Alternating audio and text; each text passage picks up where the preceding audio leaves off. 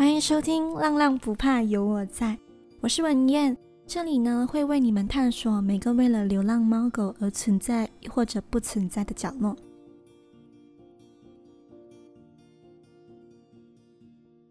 欢迎大家回来，今天的内容呢会以真实案件为主轴，所以整体呢会比较偏沉重一点。但是我会尽量以讲故事的方式来诉说整个案件的经过，让大家听得没有那么的悲伤。那今天会讲两起在马来西亚发生过的虐待流浪猫狗事件，这两起案件都发生在马来西亚。所以呢，在进入今天的故事之前呢，我会先跟大家个别讲一下马来西亚分别对待猫狗的态度和背景。因为这有牵扯到一些宗教啊、历史啊、背景因素，那就会反映出我们的社会问题。好，马来西亚大家都知道是一个多元种族的国家，但是呢，大多数的马来西亚人呢都是信奉回教的，其中包括马来人和其他土族。截至二零二一年，有大约六十九点八八仙的。马来西亚人民呢，都是信奉回教的，因此呢，回教徒的一些思想啊，对待各种事情的概念啊，都会在社会上间接又或者是直接反映出来。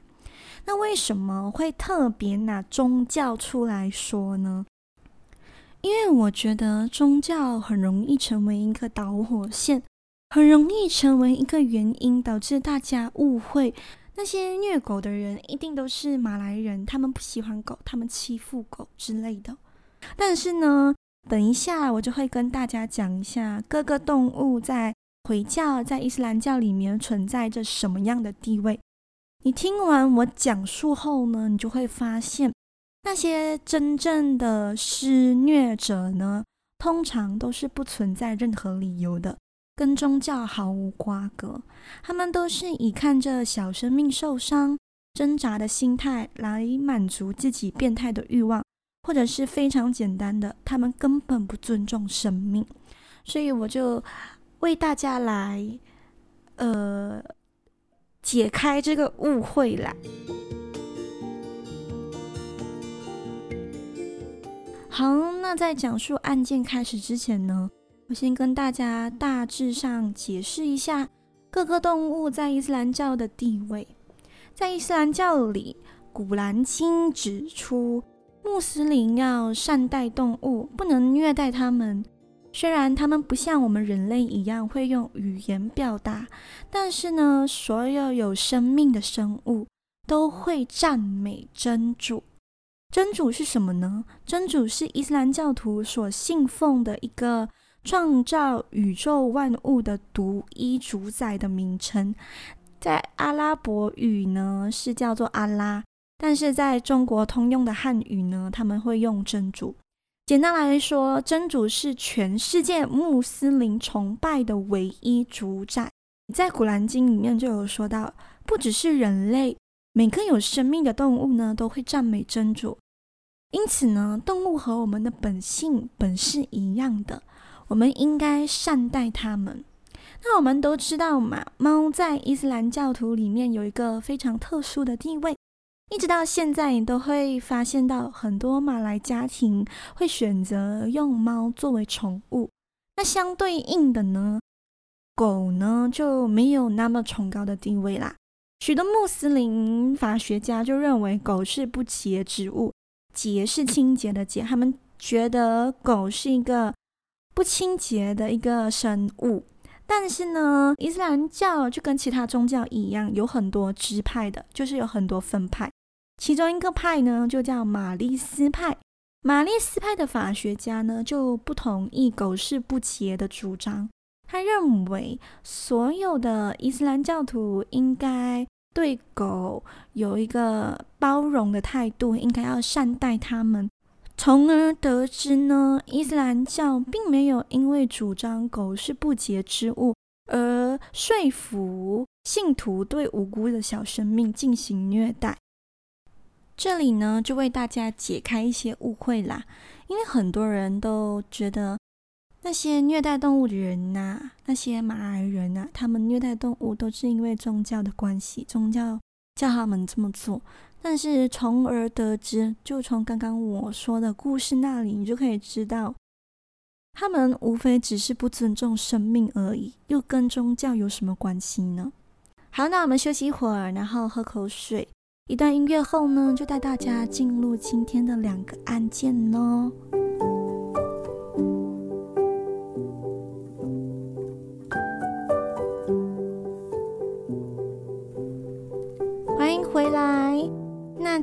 和大家讲述的两种案件呢，都是在马来西亚发生的。第一起案件呢，比较简短一点，因为它的案发后的处理也非常的简单明了，就很公平的对待。但是相对应的，第二起案件的结局就比较悲伤，而且凶手也没有受到本应该被处决的刑罚，所以我就特别拿这两个案件来做一个对比。那你们听完故事的发生后呢，就会知道我在讲什么了啦。好，我们马上进入第一起案件哦。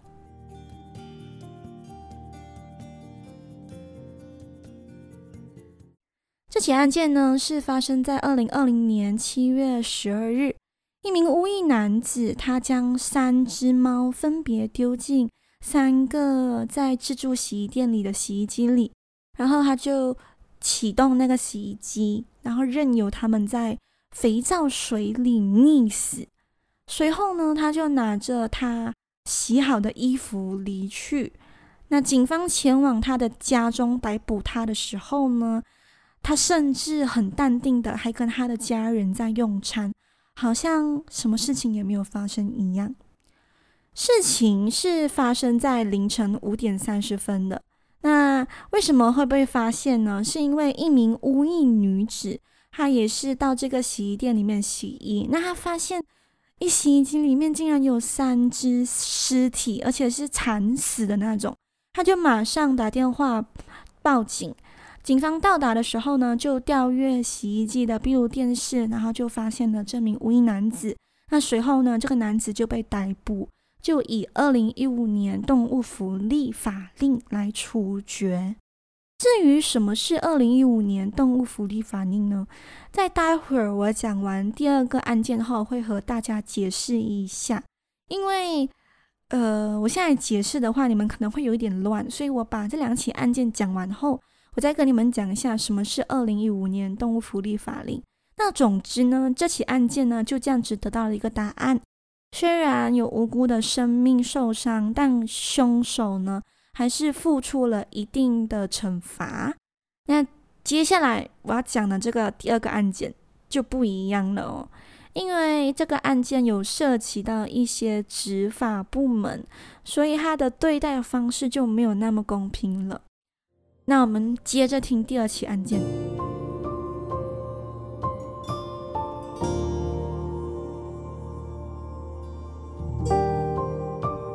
这起案件呢，发生在两年前，二零二零年。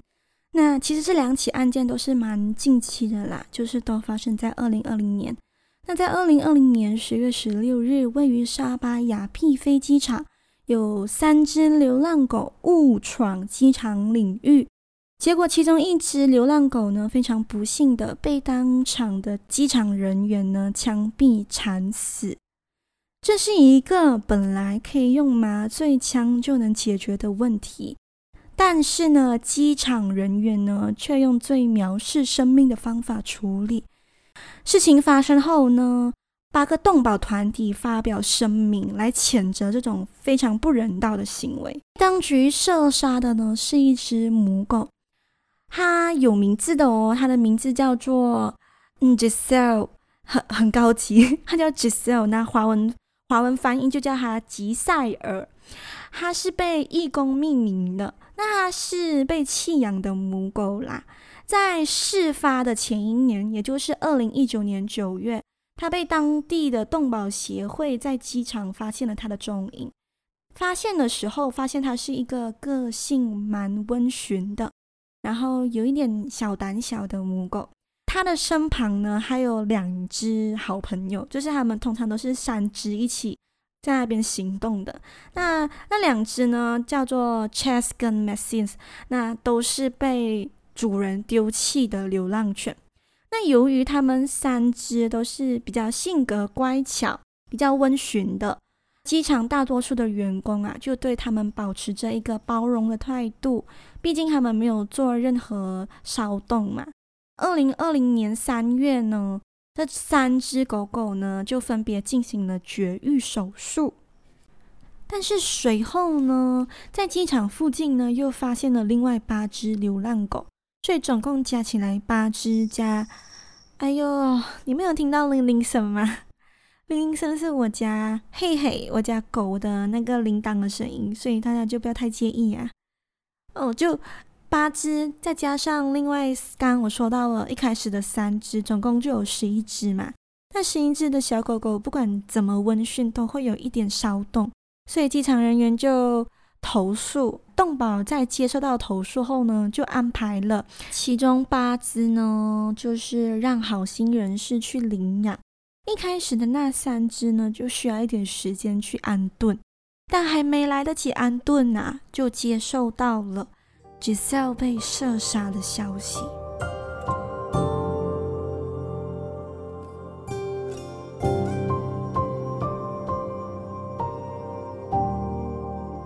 接到消息后呢，动漫团体当然是为他觉得很不公平嘛。明明下一秒他就可能可以拥有一个非常温馨的家。但突然就接到他被射杀的消息，就马上呢要求警方调查这个案件。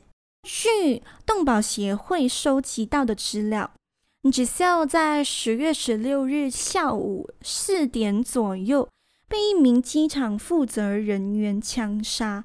这件事情被发现后呢，这个机场人员就以狗狗闯入机场领域引起安全问题为理由，说没有办法，不得不开枪。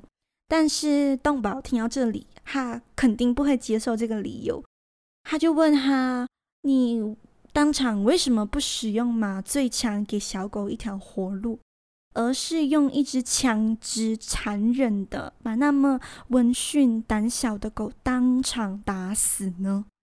再说，如果狗狗都能从机场的围栏进到飞机的跑道或者停机坪，这是否表示机场的围栏根本没有起到任何的保安作用？如果说流浪狗都可以闯入，那么任何人都可以闯入。机场的管理层呢，是否应该彻底的检查机场四周的围栏呢？那就在这一串的质问下，对方还是以那一句。流浪狗入机场导致安全问题为理由，不得不开枪作为回应。好，既然你说你是不得已的嘛，当时情况非常的紧急，你是不想的。那令人感到非常不解的事情来了，就是啊，Giselle 在十月十六日的时候四点左右被枪杀的嘛。在事情发生后呢，他的尸体竟然一直被遗留在枪杀地点，长达二十四个小时以上。而且当天晚上呢，下了一场大雨，隔天就是十七号，又大太阳，所以狗狗的尸体呢已经膨胀腐烂，非常的就是不堪入目。然而就这样，隔天义工发现找不到 Giselle 的时候啊。在四处的询问下，才获得一名机场人员的告知，他才知道原来我一直在找的狗已经死掉了，没有人告诉他，甚至死掉后呢，还被曝露在一个光天化日、日晒雨淋，长达了两天左右。你这不就是在藐视生命吗？是否因为它只是一只流浪狗，就算死了也毫不值得一提吗？这件事情呢，就这样在一声无情的枪响之下，消失得无影无踪了。刚刚我们不是有提到二零一五年动物福利法令吗？那我跟大家解释一下，什么是二零一五年动物福利法令。二零一五年动物福利法令呢，以更有效的方式呢去对付动物施虐者。相比之前的法令啊，之前有一个叫做一九五三动物保护法令，那相比一九五三年的这个二零一五年的呢，大大加重了那些动物施虐者的刑罚。任何动物施虐者都将面对最低两万令吉、最高十万令吉的罚款。或者最高监禁三年，又或者两者并肩。相比之下，这个二零一五年呢，它涵盖了更大的范围。什么意思呢？就是以前的一九五三年的动物保护法令是比较模糊的，比较模棱两可。但二零一五年呢，它就很清楚的写到，如果你犯下以下的罪行呢，就可以以二零一五年动物福利法令来处决。那这些呃罪行啊，因为范围很多，就是很大，所以我这里呢就讲一些涉及到这两起案件的行为，来分别跟大家讲一下。第一起案件涉及到的施虐行为呢，有包括任何人使用残忍的手法来打、踢以及任何恐吓。第二。把动物关在条件不足的笼子，以限制其行动。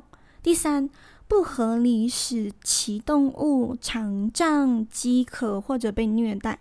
那这是第一起案件涉及到的一些虐待手法，那他就被控诉了，然后最后是成功以这个二零一五年动物福利法令来处决的嘛。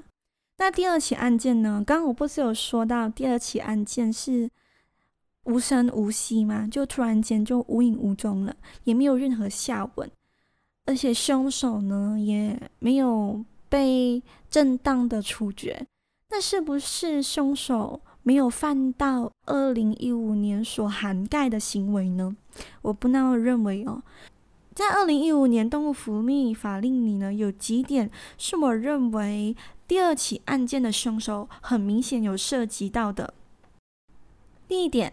任何人导致让动物受到伤害以及恐惧。第二点，蓄意又或者是不小心导致动物受伤或直接死在街头。那以上这两点呢，是我觉得第二起案件有涉及到的。但是听到这里的耳朵们就很明显，可以知道为什么我一开始会说到第二起案件根本没有受到公平的待遇，根本没有受到重视嘛。即使凶手很明显有。犯到以上的罪行，但因为他是执法，因为他有理由，因为他是以安全为理由，所以他就可以这样逃过吗？二零一五年动物福利法令遇到以执法为原因后呢，是不是就进入了平行世界，消失得无影无踪呢？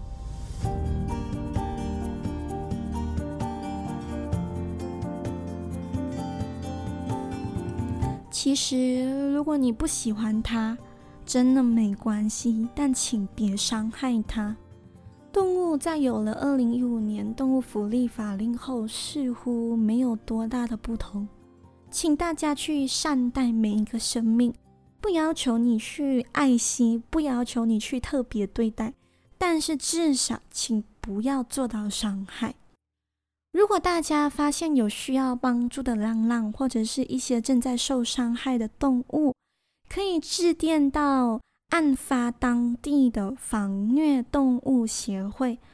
很简单哦，你只要上网搜寻一些关键字，比如说你在什么地区，然后打防虐保护协会，就会出现附近的防虐协会了。然后你就致电说明你的情况，他们都会给予你帮助的。好，今天的故事就到这里啦，希望你们听得喜欢。好，喜欢的话呢，可以给我一个五星好评。这集的内容可以在 Apple Podcast、Google Podcast、Spotify 都能听见哦。哦，我研究出来呀，Spotify 跟 Google Podcast 是不能够留言的。如果你有任何想对我说的话，或者是一些意见，您可以在 Apple Podcast、嗯，First Story 或者是 IG 留言。你的每个留言我都会看哦，那我们下期再见，拜呀。